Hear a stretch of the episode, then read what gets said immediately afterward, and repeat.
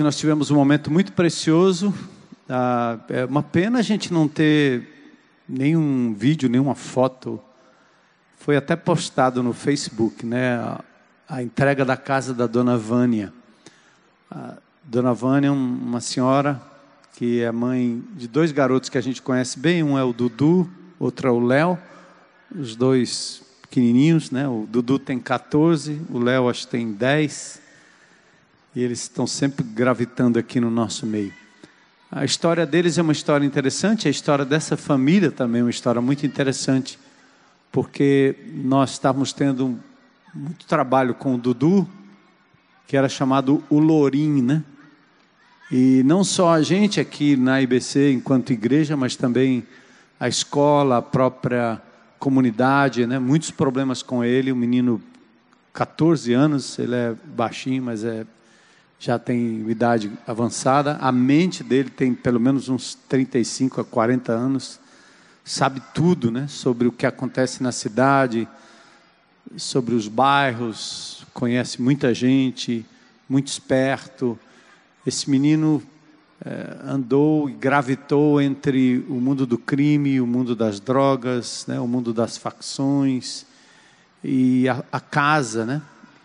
É tocada por uma senhora com deficiência visual, é uma guerreira que trabalha para uma fábrica de cajuína, lavando aquelas, aquelas é, garrafas com soda cáustica, estragando suas mãos para ganhar depois de muito trabalho, quase no mês inteiro, ganhando 20, 40, 50 reais, totalmente insuficiente para o cuidado daquela família nove pessoas. Então, quando nós percebemos a luta com o menino, Dudu, a gente, ao invés de lidarmos diretamente com ele, né, como jovenzinho, menino rebelde, a gente quis saber o contexto. E a gente que eu digo, nós, igreja, irmãos sensíveis, que foram até a casa dele para saber exatamente qual era a situação, né? qual é a razão de tanta rebeldia. Então, foi lá que nós encontramos um cômodo, apenas um cômodo, com nove pessoas dormindo dentro daquele lugar, chão de terra, e no fundo do quintal tinham dois vasos sanitários emborcados e um buraco a céu aberto, uma fossa aberta. E hoje a gente ouviu um depoimento de uma vizinha, foi muito lindo. Então, mas aí a igreja de Jesus resolveu cuidar daquela família. E assim o amor de Deus invadiu aquele lugar. Nós não só começamos um processo de cuidado da dona Vânia, né? alguém da comunidade doou um óculos, já fez uns exames, logo, logo a sua arcada dentária vai ser recuperada também.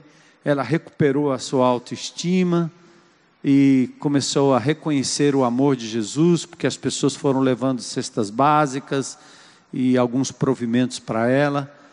O Dudu foi sendo amado, né, o Lourinho, e vendo o amor da igreja, foi feito um projeto pelo GR, o Amarílio Fontinelli, nosso amado irmão, que talvez até nos assiste, faz parte do nosso GR, esteve lá, fez um projeto, ele é engenheiro, uh, está com a gente aqui na IBC desde 85 e ele nos ajudou muito na engenharia desse local aqui, dessa tenda, essa estrutura da tenda, não a tenda em si, foi feita aqui mesmo, eh, no, no, em Fortaleza. Portanto, nós vamos manter essa estrutura, apenas a troca da tenda.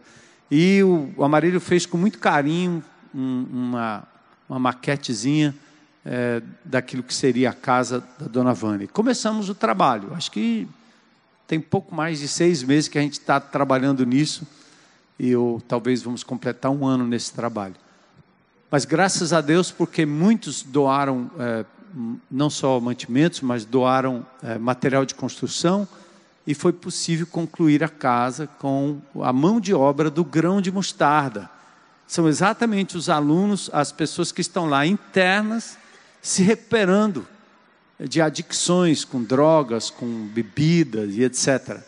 Foi muito lindo ver aquela cena é, dessas pessoas doando sua mão de obra para aquela família carente. E hoje nós estivemos lá, a casa está bonitinha, é, esquadriazinha de alumínio, porta de alumínio, toda pintadinha. E foi interessante porque é uma viela bem estreita e porque nós incomodamos os vizinhos durante um tempo com material de construção e etc. Os meninos do grão resolveram pintar as casas como um, um, um bônus de agradecimento, né? Então foi muito lindo, né? Pronto. A casa da esquina está pintada, a rua tem uma referência de nome, os númerozinhos estão lá. Mas hoje, pela manhã, assim, elas, eles não conseguiam falar, dada a gratidão. E nesse ínterim, o, o Lourinho, né? Volta para a comunidade, volta para casa para dizer: Eu não sou mais Lourinho, eu sou Eduardo, Dudu. E agora eu sou de Jesus, né? Então ele anda aqui com a gente para cima e para baixo. E ele está aqui de manhã no culto, aí assiste a pregação. À noite ele senta aí do lado. Acho que ele me adotou como avô. E, e, quando eu à noite deixo de usar uma ilustração que eu não usei de manhã, ele, ele diz: Por que, que você não usou aquela coisa, aquela palavra que você deu de manhã? Eu sei? É, domingo passado ele estava lá no grão de mostarda me assistindo ao vivo, não sei se ele está por lá agora. Quando chegou aqui, já no final, ele disse: É, eu sei o que você pregou. Aí sai dizendo exatamente tudo. Hoje de manhã ele disse: Você vai pregar onde? Qual é o texto? Então ele já vem o interesse, né? O amor, o carinho, o abraço. E quando a gente viu aquele momento ali da família mal conseguindo falar, uma, da, uma das filhas da dona Vânia é, nós ah, a acolhemos aqui num, num emprego para ah, o menor aprendiz. Nós não fizemos nenhum favor extra, ela entrou, classificou-se e acabou entrando como menor aprendiz. Está sendo tão elogiada que ela também está ajudando o doutor Sarmento aqui. Sabe que nós temos uma clínica aqui que funciona durante a semana. Você é psicólogo, você é doutor, você é advogado, você é fisioterapeuta pode vir aqui, por favor, que nós temos uma, uma, clínica ali, um consultório, onde nós atendemos a comunidade de forma gratuita, tem remédio, que às vezes não tem no posto, mas tem aqui na IBC, né? Então, glória a Deus. Continua faltando, mas é isso mesmo. Então hoje foi muito lindo. E a vizinha hoje pegou o microfone, nós tínhamos que ter isso gravado. Aliás, foi gravado, mas tínhamos que ter pronto. Quem sabe domingo que vem se não tiver jogo do Brasil, a gente né, passa para o, o grande ajuntamento. A vizinha pegou o microfone, também uma senhora muito simples, e começou a falar e chorou, dizendo: eu, eu sonhei com isso há muitos anos, porque eu via a carência dessa família, essa mulher lutando, guerreira, os filhinhos vindo aqui na minha casa para pedir um prato de comida, alguma coisa, e aquela mulher simples repartia com aqueles meninos. Ela disse uma frase linda, né?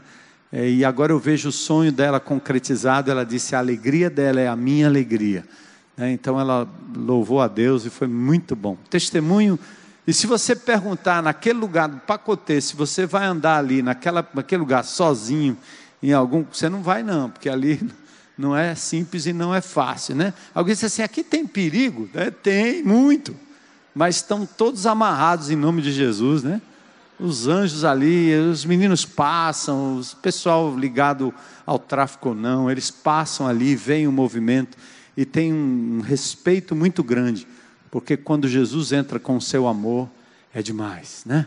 É demais, faz esse tipo de coisa. Então, louvado seja Deus por essa igreja que assim age para a glória de Deus. É, vamos abrir em 2 Reis, capítulo 6 e 7.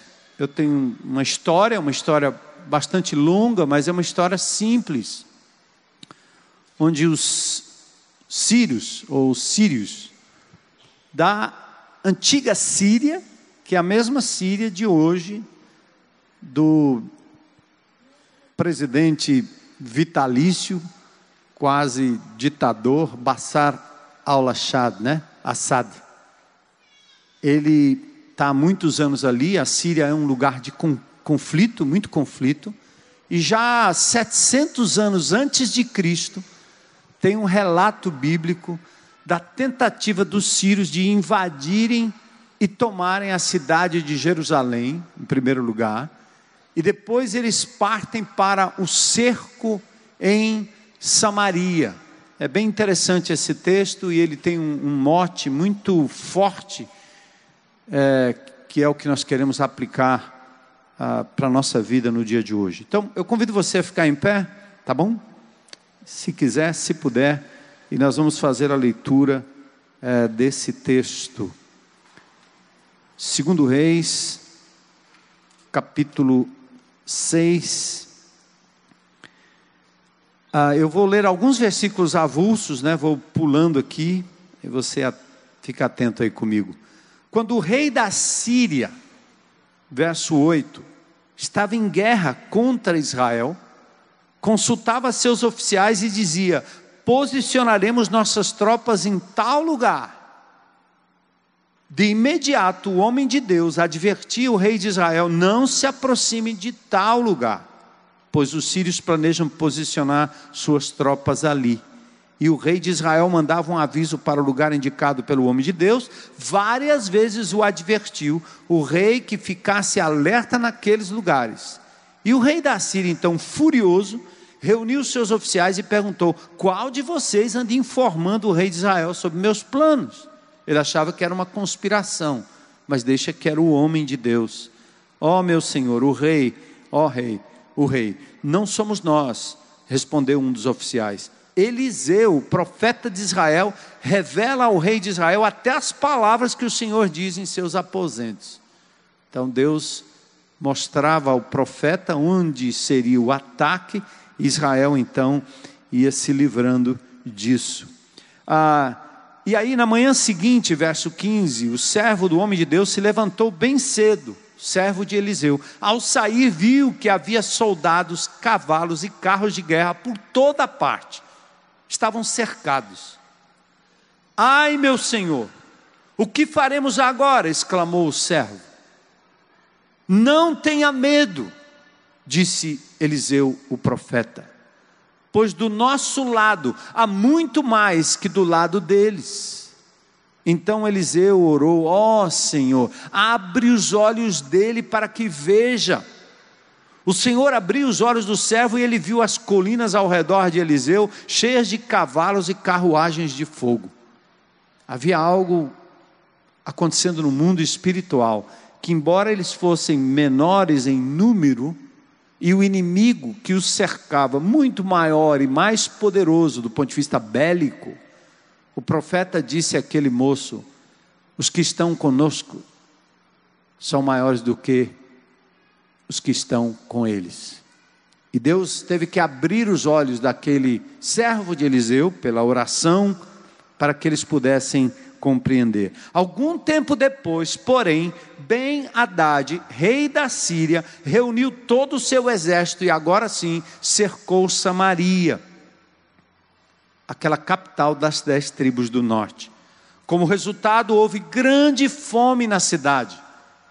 E vocês já sabem o texto, né? O conhecem. O cerco durou tanto tempo que eles estavam vendendo uma cabeça de jumento e esterco de pomba caro, preço caríssimo, porque já não mais havia comida.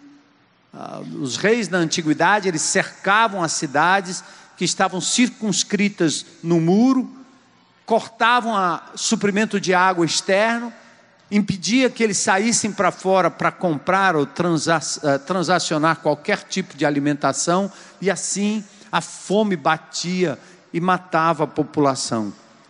Chegou um ponto de que alguém, uma mulher, gritava nos muros da cidade e o rei, ao rei dizendo: Por favor, ajude-me.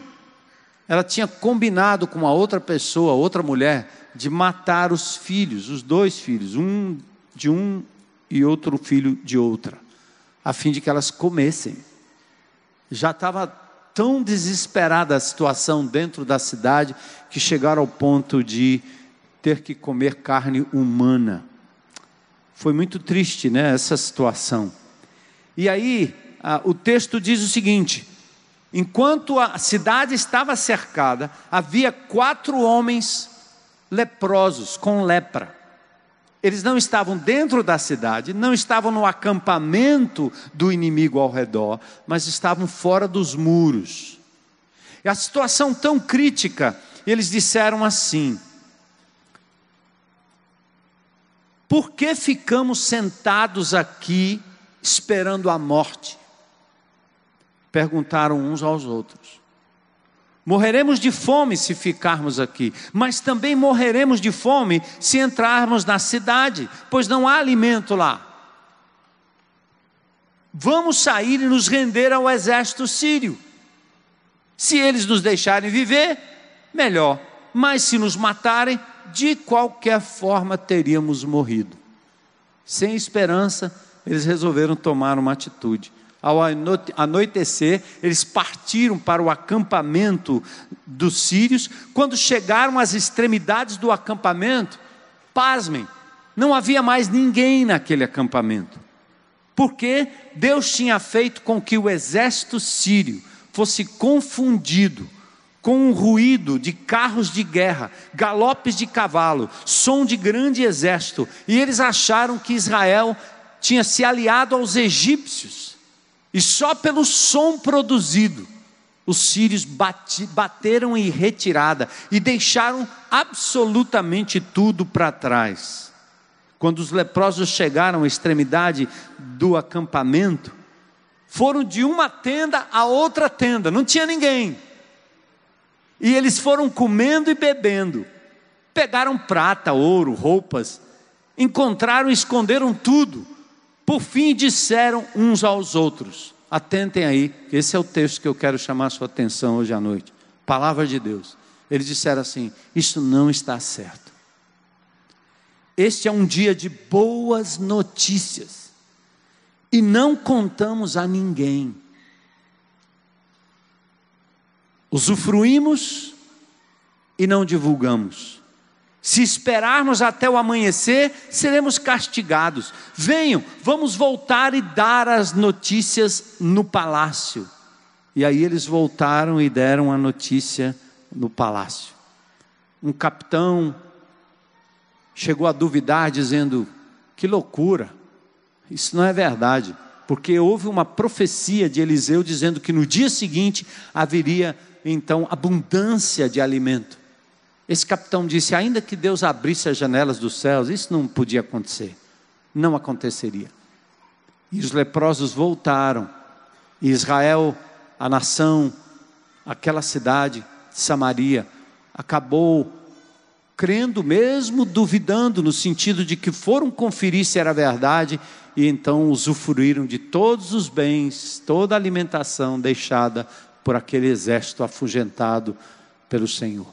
Mas o cerne desse texto, que eu quero deixar ao seu coração, se você não entender mais nada do que eu disse hoje à noite, aqueles quatro homens disseram: não é justo, não é certo, nós estarmos usufruindo de algo que nos foi dado gratuitamente comida em abundância, recursos em abundância, não é certo que toda uma cidade passando necessidade não usufrua também disso. Nós não podemos guardar aquilo que de tão precioso temos recebido de Deus. Então, essa, essa, é, essa é a palavra do Senhor para nós. Oremos, Senhor, que nesse dia em que pausamos aqui, Senhor, para te adorar como comunidade, como corpo de Cristo vivo, nós temos a certeza de que o Senhor está aqui no nosso meio de uma forma muito especial. Já te adoramos, te louvamos, proclamamos o teu nome. Nos sentimos tocados, Senhor, pelos louvores aqui entoados. Já ofertamos ao Senhor, já celebramos o fato de que essa propriedade toda é bênção de Deus, é um oásis aqui no meio destas comunidades que estão aqui ao nosso redor. Te louvamos pelo suprimento, Senhor, pelas necessidades supridas, as contas pagas, porque o teu povo foi mobilizado e tem sido mobilizado a contribuir de coração ao Senhor, não aos homens. Queremos te louvar e te agradecer por tudo que o Senhor fez na casa da dona Vânia, mas acima de tudo na família dela. E agora nós queremos que o Senhor, através da palavra, nos desafie a sermos mais ousados, menos egoístas. Que possamos, Senhor, às vezes, da mesma maneira que nós proclamamos tantas coisas, e divulgamos tantas coisas, e falamos de tantas coisas, que possamos ter também a ousadia de falar das boas novas do Evangelho, recebidas de graça na pessoa do Senhor Jesus Cristo. Move a tua igreja a isso, é o que nós te pedimos em nome de Jesus. Amém. Podem sentar.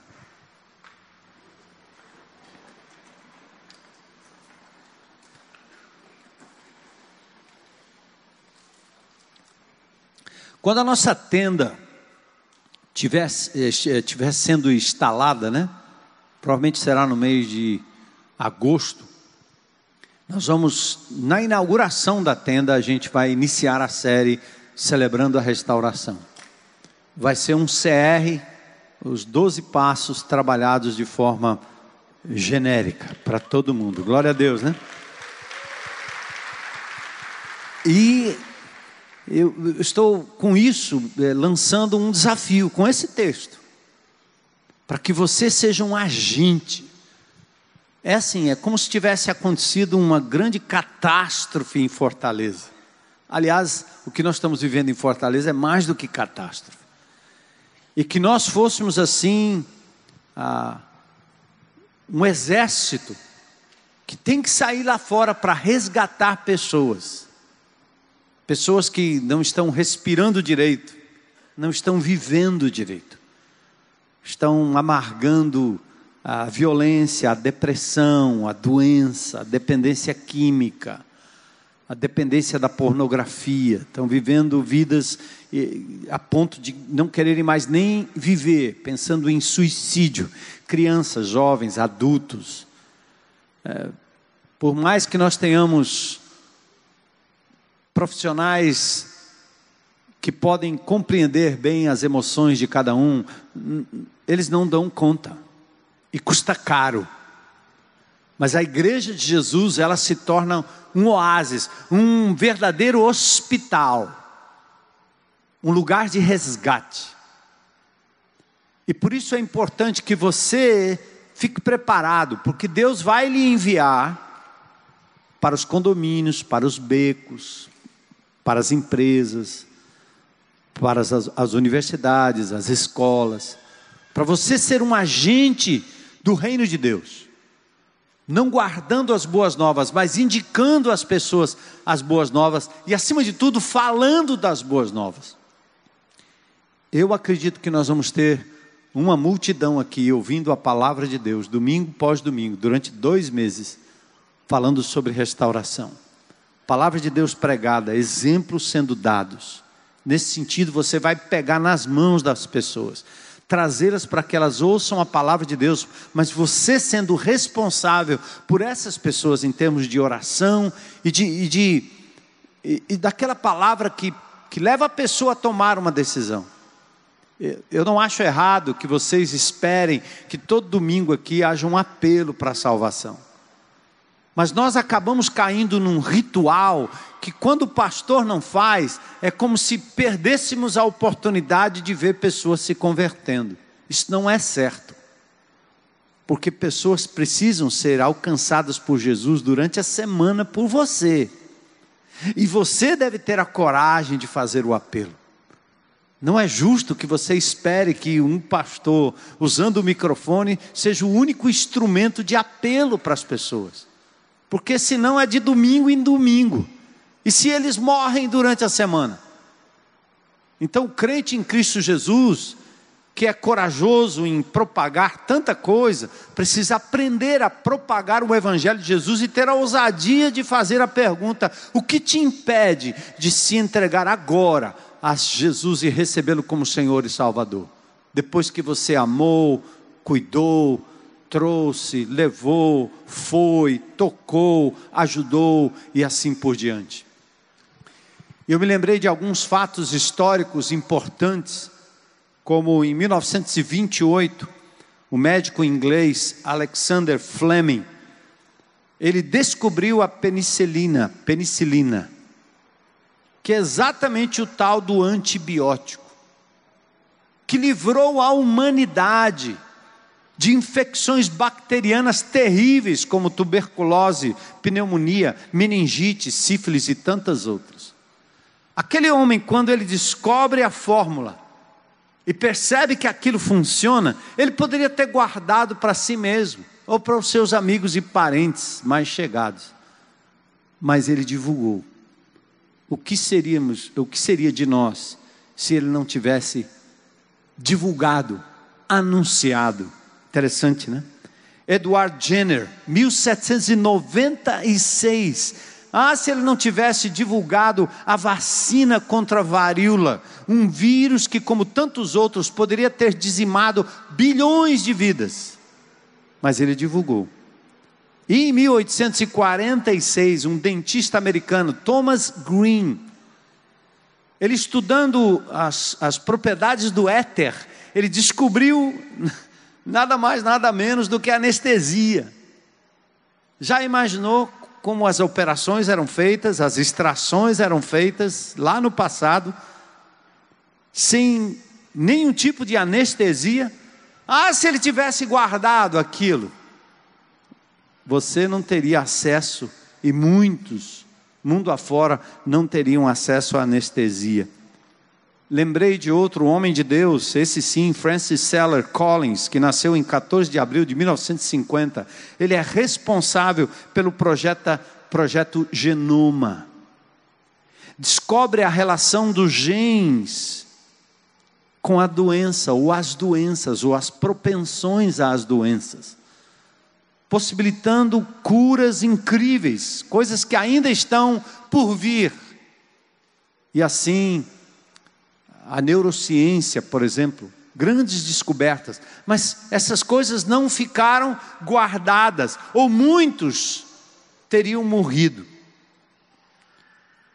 Como nós temos hoje muitas mortes, Ontem, as estatísticas apontavam que 2.302 pessoas morreram só aqui no Ceará, no primeiro semestre. O ano passado, mais de 900 adolescentes morreram. Mais de 900. Quase mil adolescentes mortos, assassinados. Dos quais 73% estavam fora da escola. Nós temos um índice de analfabetismo terrível nesse nosso Ceará. Quase um terço da nossa população é analfabeta.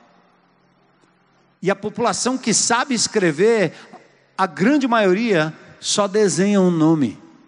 São analfabetos funcionais. Continua se matando gente, mulheres agredidas, mortas. E o que é que vai curar esse tipo de doença? Seria uma vacina? Famílias desfeitas, filhos abandonados. Não tem vacina que resolva isso.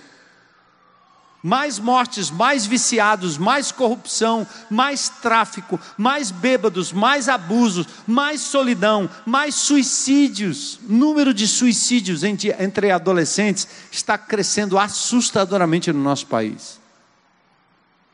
Vocês acham que uma vacina vai resolver? O genoma vai resolver? As descobertas científicas, médicas, químicas vão resolver algum tipo de coisa parecida? Porque a pergunta é simples assim, ó. Se no campo da doença as invenções são importantes porque elas retardam a morte, porque elas têm poder de restaurar algumas doenças e trazer cura, porque Muitos dos cânceres, por exemplo, são descobertos precocemente, muitas das doenças são detectadas logo cedo. Tanto equipamento que a gente tem para fazer exames e etc. A pergunta é simples: quem é que tem o poder para mudar o curso da história de uma pessoa? A ponto de impedir que ela viva uma vida, mesmo saudável, mas uma vida de insignificância, de vazio. Quem seria capaz de reverter a morte? Quem seria capaz de dar a vida? E toda vez que eu penso nisso, eu penso em Apocalipse capítulo 5, texto maravilhoso, eu, eu preciso guardar isso. todo o tempo na minha mente e trazer à memória. Quando João, ao receber de Deus, lá na ilha de Pátimos, como eu preguei domingo passado, sobre o novo céu e a nova terra. Quando João recebe a revelação, ele está preso na ilha de Pátimos, Apocalipse capítulo 5, João começa a receber aquelas revelações, eu não sei se era sonho, visão, o que era? O Espírito de Deus estava dando aquele homem na ilha de Chipre, na ilha, naquela ilha, dando a ele Patmos, aliás. Ele estava ali naquela ilha, recebendo a revelação. E no Apocalipse, quando ele vai escrevendo, porque a, a revelação do capítulo 1 diz: escreve, escreve, escreve.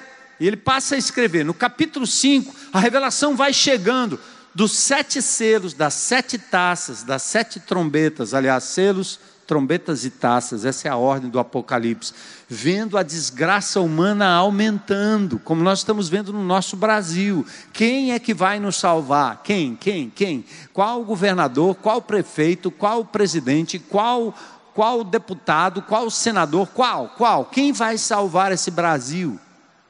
João começa a chorar. Chora, chora, chora, chora, chora, chora.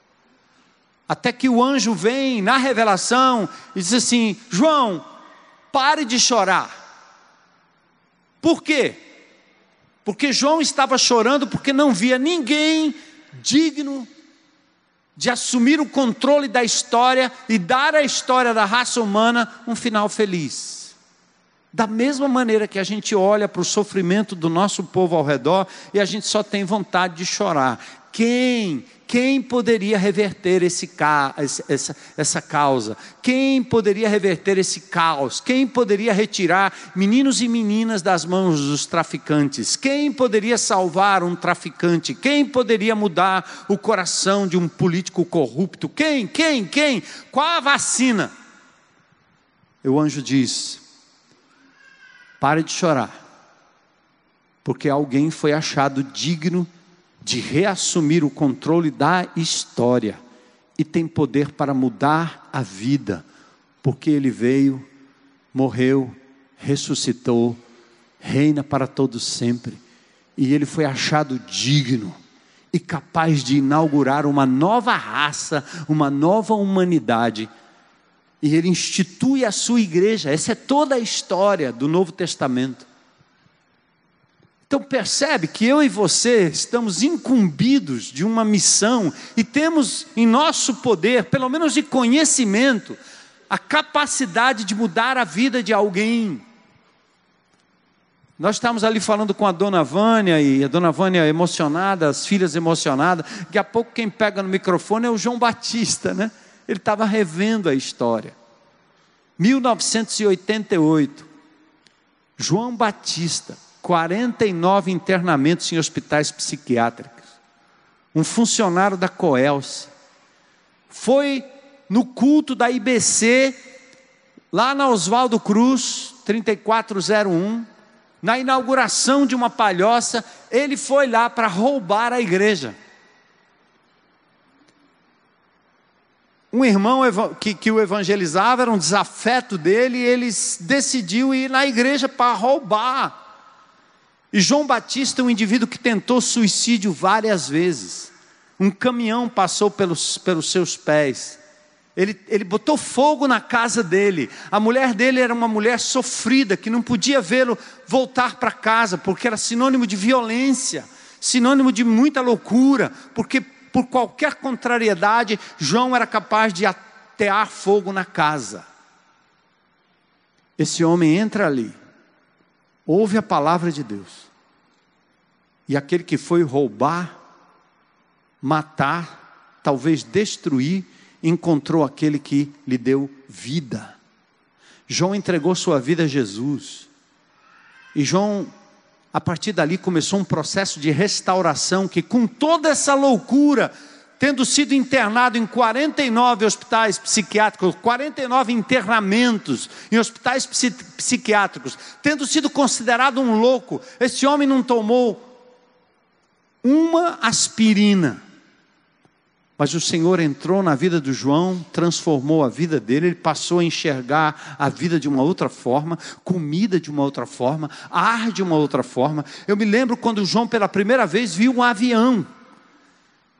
Ele sóbrio, sem a droga, sem a loucura, pela primeira vez ele começou a enxergar algo que ele nunca tinha enxergado. Começou a olhar para os seus filhos de uma forma que ele nunca tinha olhado. Olhou para sua esposa de uma forma que ele nunca tinha olhado. E hoje completando seus 70 ou quase 70, um pouco mais de 70, lá estava o João dando um depoimento hoje, ali naquele lugar, com a sua amada esposa do lado, linda esposa, a quem ele aprendeu a amar, ser fiel, e teve a sua saúde totalmente restaurada.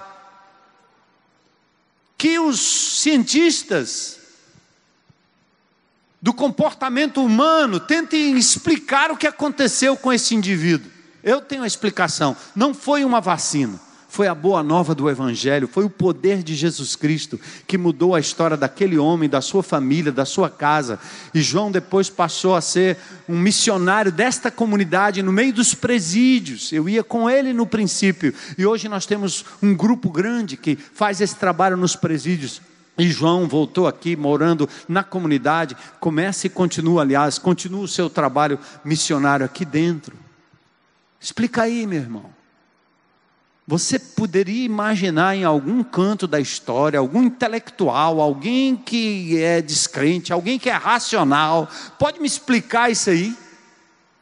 Não chores, porque um foi achado digno na história e ele tem poder para reverter a vida desgraçada, mortal, doente de um ser humano mais do que a penicilina, mais do que qualquer pílula, qualquer remédio de tarja preta.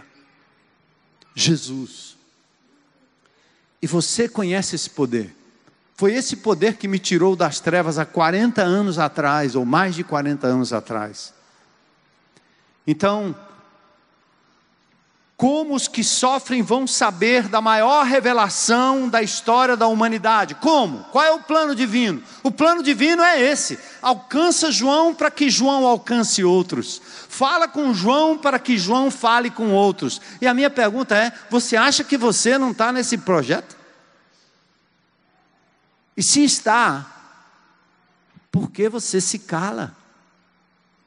É justo eu quero te deixar aqui frente a frente com esses leprosos, porque Paulo diz assim: como vão invocar aqueles em quem não creram? Como vão crer naqueles de quem não ouviram falar? Ou naquele, perdão. E como ouvirão se não houver quem pregue? Esses quatro leprosos não guardaram para si aquilo que tanto os beneficiou. Não é justo que você se cale, meu irmão, minha irmã. E se eu fizesse uma enquete aqui hoje à noite, como eu falei hoje pela manhã, e perguntasse a você, crente em Jesus, frequentador da IBC, membro desta comunidade, você que está me assistindo pela internet, qual foi a última vez que você conduziu alguém a Jesus? Talvez você possa dizer a última vez que você conduziu alguém ao seu trabalho, aos seus pensamentos, ao seu clube, ao seu esporte, que você estimulou, incentivou, falou, disse, mostrou, mostrou os troféus. É, eu faço isso. Quando alguém vai na minha casa, entra no meu escritório, eu tenho lá uma coleção de troféus. Agora, a minha, minha amada também, coleção de medalhas. Fizemos um, um um varal para pendurar as medalhas. Ela já está quase me superando aqui. E você fala do seu clube, você fala do seu time, você fala da sua receita, você fala do seu negócio, você vende o seu produto, você fala. Por mais que você seja tímido, a timidez não é uma desculpa, porque você não é tímido naquilo que lhe interessa, você não é tímido naquilo que lhe é conveniente, você não é tímido para divulgar aquilo que lhe traz benefício. Por isso não é justo você guardar, aprisionar, envelopar, enterrar a boa nova do Evangelho de Jesus. É a solução para o Brasil, para o mundo, é solução para o Ceará, é solução para Fortaleza, é solução para a comunidade onde você vive, é solução para esta comunidade, é solução para a sua família, é solução para alguém que vive do teu lado, é solução para os seus amigos mais íntimos, é solução para a sua própria vida. Não é justo guardar isso. Os sírios planejaram guerra contra Israel, como eu disse. Eliseu livrou várias vezes. O rei Sírio, indignado, manda tropas armadas para prender Eliseu em Dotã, no capítulo 6, verso 13. Dotã é cercada por carros e cavalos, e o moço de Eliseu se apavora, como você se apavora. Você quer correr daqui, não é não? Que tal? Eu vi uma reportagem essa semana que um dos quintais da minha infância eu na zona, morei na zona norte de São Paulo e andei muito ali por Mairiporã, subindo e descendo a Serra da Mantiqueira. E ali, é, logo depois vem Atibaia. Eu vi o documentário da Serra Grande, eu subia com meu jipe ali para namorar com a Elo de vez em quando. E aí a história de que Atibaia é uma cidade a talvez a menos violenta do Brasil, a mais tranquila do Brasil. Já não vai ser mais tranquila porque apareceu na televisão, vai todo mundo correr para lá para infernizar a vida de quem está em paz em Atibaia. Você gostaria de ir para lá?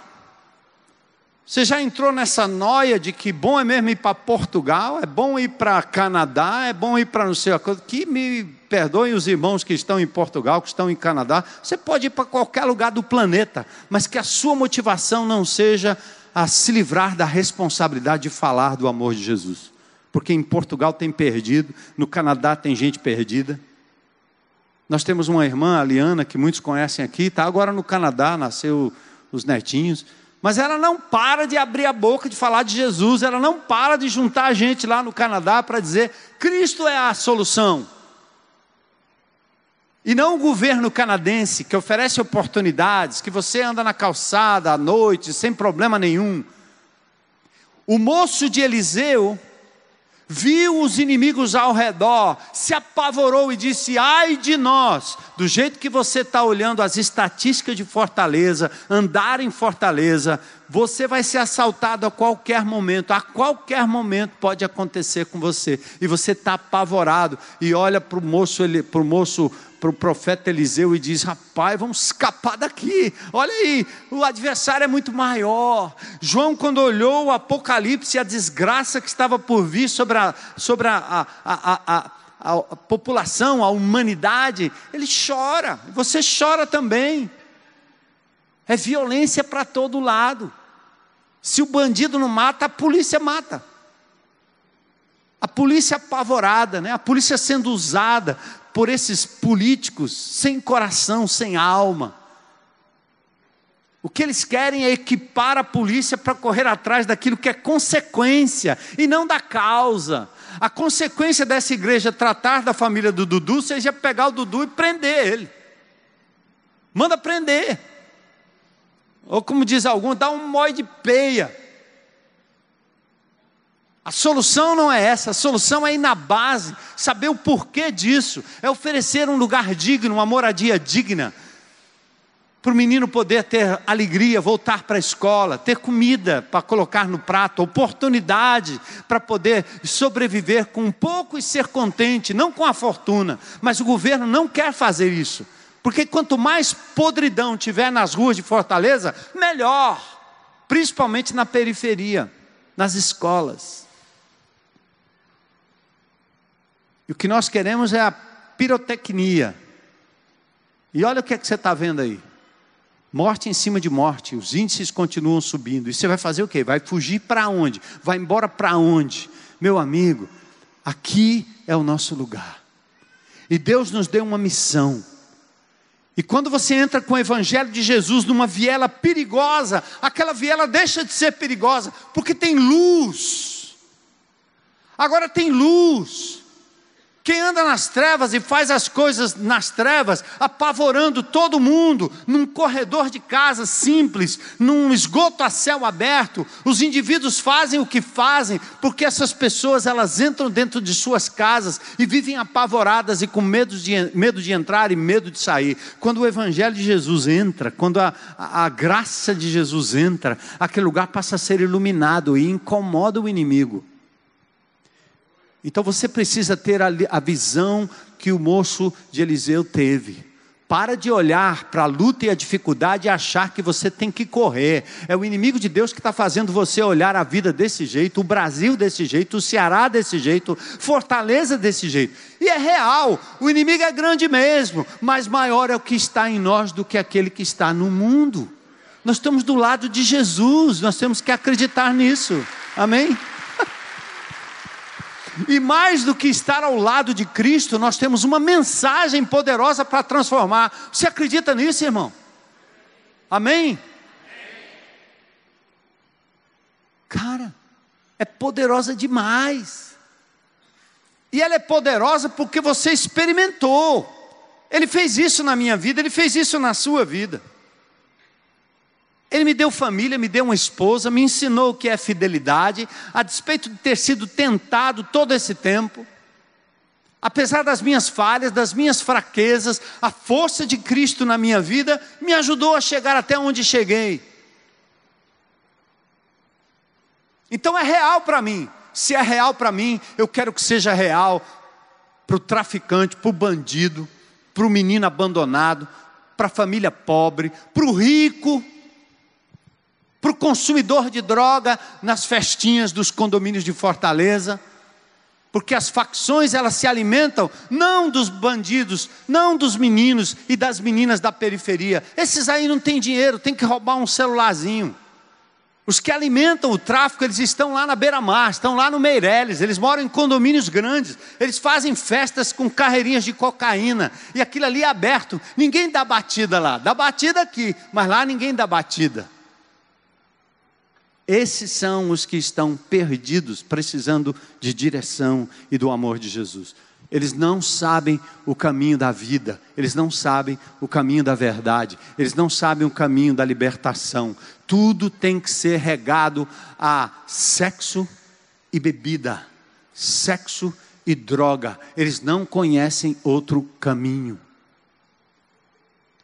Então, Deus, abre os olhos dessa congregação hoje à noite para que eles reconheçam, Senhor, que os que estão conosco são em maior número do que aqueles que estão lá fora com o inimigo, porque nós dependemos de um poder espiritual, anjos de Deus trabalhando a nosso favor, nos cercando, nos guardando por trás e por diante. Na medida que nós avançamos, não para colhermos coisas para nós, mas para proclamarmos o reino de Deus. Samaria então é sitiada e a grande fome, como eu disse, chega ao ponto de quererem matar crianças para comer a carne, para sobreviver alguns dias. Os quatro leprosos estão à porta de Samaria. Uma coisa linda que é o seguinte, o que me parece, né? O leproso ele é discriminado, então ele não podia ficar dentro da cidade. Ele tinha que ficar do lado de fora da cidade, no muro, fora do muro, expostos. Os leprosos ficavam expostos.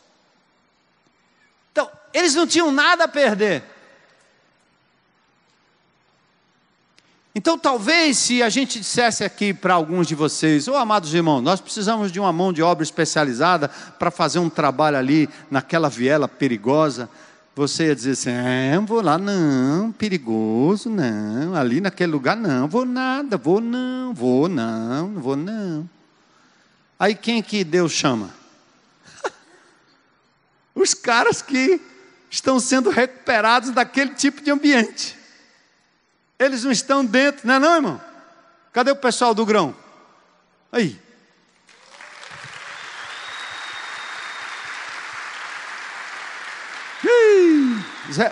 É, é porque tem muito mais, eles são os representantes, não é não? Pode sentar. Tem medo de entrar ali? Não, rapaz. O problema é o seguinte: eu já estava lascado. Se eu entrar ali e fizer qualquer coisa, pai, eu estou no lucro. Se morrer, morri. Eu não é, hein? Quando você vai para a parada, você vai e acabou, meu. Hã? Aí não, os crentes que ficam sentadinhos com a Bíblia debaixo do braço, querendo fazer estudo bíblico em casa e querendo evangelizar o filho, a filha, o primo, o tio, o GR que não entra ninguém, e fazendo festinha, e vamos lá, e, e nada desse negócio é coisa de política. O diabo está querendo dizer por boca de algumas pessoas que fazer o bem para pessoas como Dona Vânia é coisa de política. E que deixar de denunciar o que esses bandidos fazem é coisa de política. Isso é que o diabo está tentando fazer. O diabo está fazendo um esforço para fazer um carimbo desse tamanho e botar na testa do pastor assim: político. Ele é do partido. Que partido? Não acharam ainda. Estão procurando. Qual partido? Qual partido? Qual partido? Qual partido? Nós fizemos uma manifestação lá em frente à abolição no dia 10. E um senhor foi lá e deu um depoimento bonito. Falou, falou. Ex-delegado, não sei de onde, não sei de quê. Não sei nem o nome dele direito. Aí depois, no meio do depoimento, ele disse: Eu sou, eu não sou político, mas sou candidato. O quê? Candidato? Ora, ele estava na lista, não contei conversa. Entrei lá e disse: Olha, daqui não.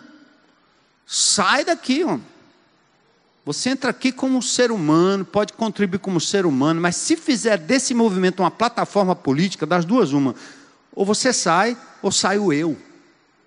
Porque aqui não é lugar para isso. Aí entrou um outro lá e disse: Não, não pode, porque não sei o quê, não sei para o outro, e como é que pode? Se, quer dizer que ninguém, a gente não está aqui para contra a violência? É, é, é, contra a violência, mas eu não quero a violência de um indivíduo que está pleiteando o cargo público. Sabe por quê? Esse movimento que nós estamos fazendo é um movimento que dá às mães em luto um lugar para chorar. Então não, quer, não é para político chorar. Todo mundo chora aqui. Mas nós não vamos dar plataforma, porque não é político, é o homem e a mulher de Deus. É a pessoa que chora. Quero voltar aqui aos leprosos, eles não tinham nada a perder.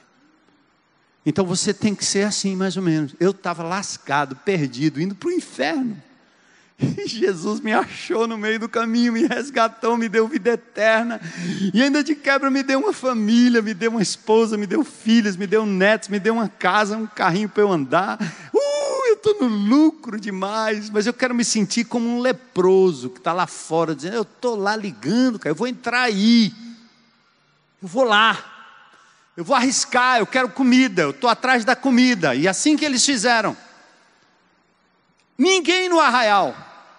Deus afugentou o exército sírio. Os leprosos, o que, que eles fizeram? Normal, eles comeram, eles beberam, pegaram prata, ouro, roupa, estava tudo lá de graça, não tiveram que trabalhar para nada, porque foi de graça. Aqui é uma ilustração de que aquilo que Deus lhe dá, Ele dá de graça. É, mas eu fiz por onde? Uhum. O vírus também faz por onde você fica deitadinho tantos dias que você nem imagina. Uma bactériazinha te põe na cama, meu amigo. Você não é esse super-homem, não.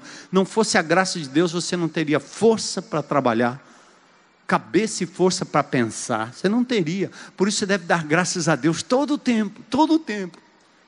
Todo o tempo. Aleluia. Isso. Vamos lá. Pensando nesses quatro leprosos, qual foi a primeira atitude? Sobrevivência. Eles estavam livres da morte, pela fome, estavam supridos, cheios, com suprimento para muitos dias, suficiente. Como você encontrou Jesus? Que bom, estava com sede, agora você foi saciado. Tem água viva para a eternidade. Estava sem vida, agora ele deu vida. Suprimento para a eternidade. Mas a segunda reação deles qual foi? Guardar, armazenar, esconder, fazer provisão para si. Isso seria legítimo se não tivesse gente morrendo lá fora, tão perto e ao mesmo tempo tão longe. A cidade de Samaria estava longe, porque era uma cidade que mantinha os leprosos distantes, do lado de fora. Aí bateu a consciência. Eles disseram assim: que, que é o que eu queria que você hoje à noite fizesse comigo. Não fazemos bem. Isso não está certo. Porque esse dia é dia de boas novas. A palavra boas novas é a palavra evangelho, gente. Boas notícias, boas novas. O mundo vive de más notícias, a imprensa vive de publicar más notícias.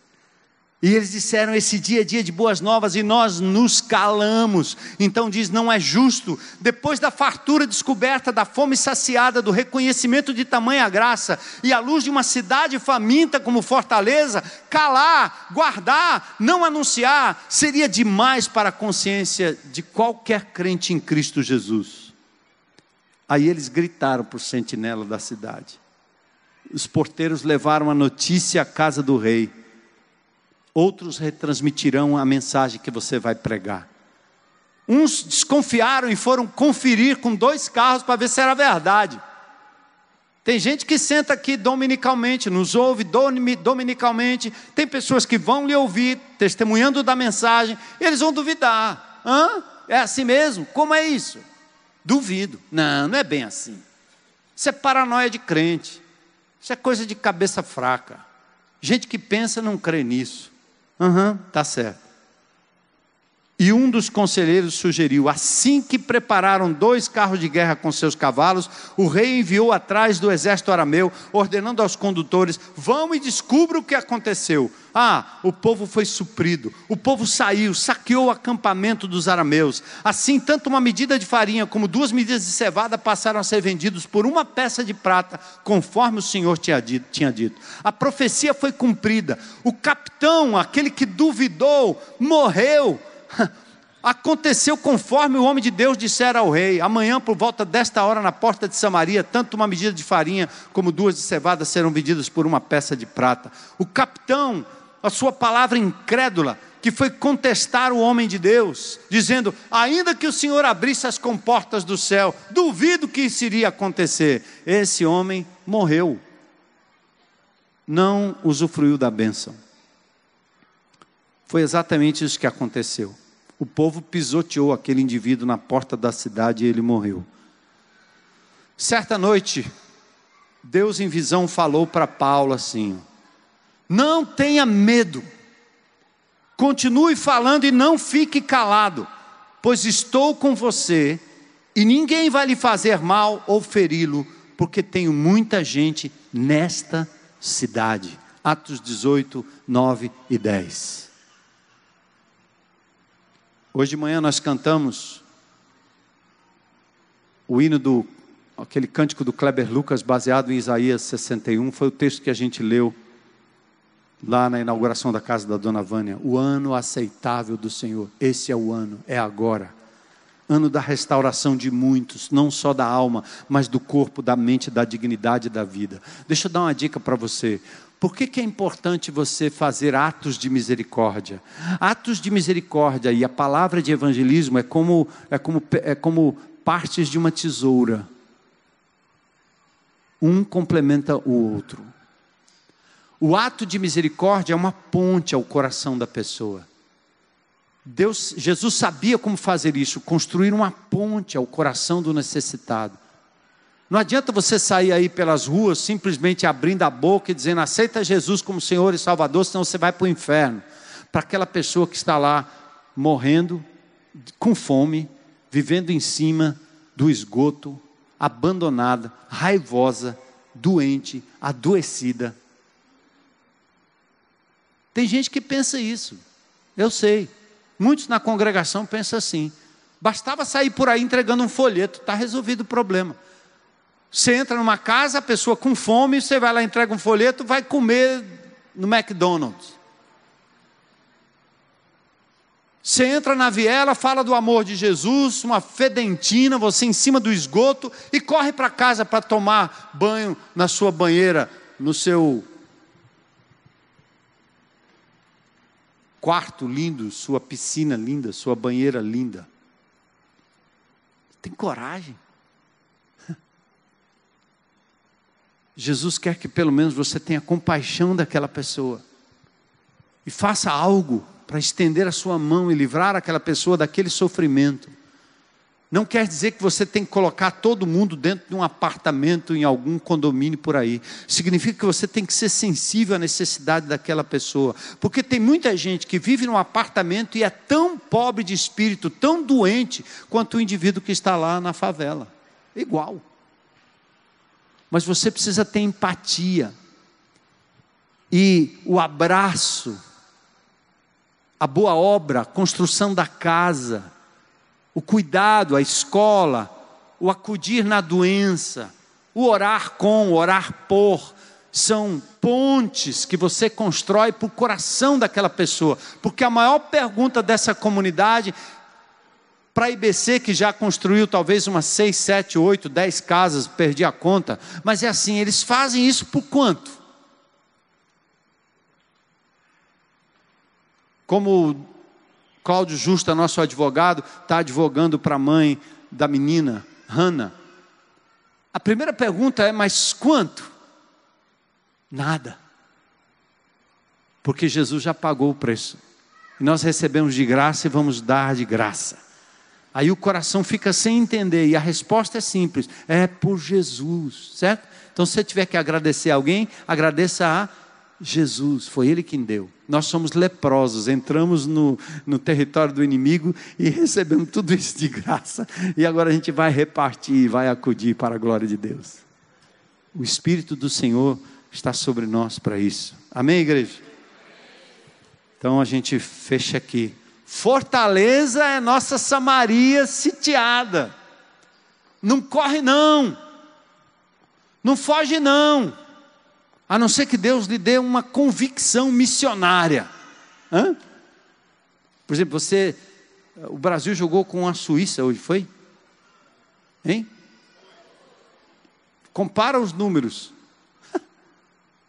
Duas mil e tantas mortes só esse ano. A Suíça deve ter tido umas três, duas, um. Renda per capita. Alguém quer ir para a Suíça?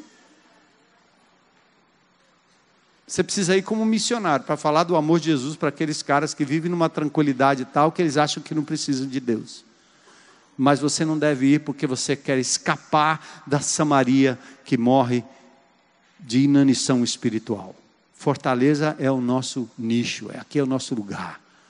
E nós vamos ver essa comunidade do Ancuri e outras comunidades sendo transformadas pelo amor e pelo poder de Jesus. Eu creio. Então, aos que ouvem, cabe a fé a boa notícia. Vai falando aí, eles podem até não crer, tudo bem, como aquele capitão, não interessa. Mas reconheça hoje à noite e a gente encerra aqui. Não é bom o que nós estamos fazendo. Você tem aquela, né? O pastor pregou domingo e não fez o apelo. Aí eu, quando eu saio aqui, eu recebo uns cinco puxões de orelha. Pastor, você não fez o apelo. Porque se você não fizer o apelo, como é que as pessoas vão se converter? Ora, eu faço o apelo para quem eu evangelizo. E você faz o apelo a quem você evangeliza. Você está querendo que a coisa seja institucionalizada, não é não? Virou um rito. Hã? E eu fujo dessas coisas muito rápido. Então, quando você convidar pessoas para vir à tenda, fale do amor de Jesus para ela, antes. E depois que ela veio aqui ouvir a palavra de Deus, não é errado você trazer para o seu GR, trazer para a tenda, não é errado não, mas não fuja da responsabilidade. É como mãe e pai que levam um filho para a escola ou para para a igreja, para o GF, achando que a responsabilidade de educar é do outro lá fora. Não é do outro não, é sua responsabilidade primária. Então você deve levar pessoas ao conhecimento de Jesus. Abre a boca e fala. Fala, fala, tenha coragem, não vale timidez. Você é tímido para o Evangelho? Não, Apocalipse diz que os tímidos não entram no reino dos céus. Os tímidos são aqueles que, por vergonha da cruz, vergonha de Jesus, não falam. Vestem a camisa da seleção, vestem a camisa do time, vestem a camisa da empresa, vestem a camisa do curso, vestem a camisa do trabalho, vestem a camisa da marca que eles representam, vestem a camisa do esporte, vestem a camisa daquilo que lhes é conveniente. Quando chega Jesus, você esconde a camisa e tem vergonha timidez? Não, não, não. Então, meu desafio hoje à noite é que você fale como o leproso. Não é certo o que eu estou fazendo. Senhor, hoje é dia de boas notícias. Hoje é dia de propagar o evangelho que transforma. E eu estou pronto, eis-me aqui, me usa essa semana aí. Amém, irmãos?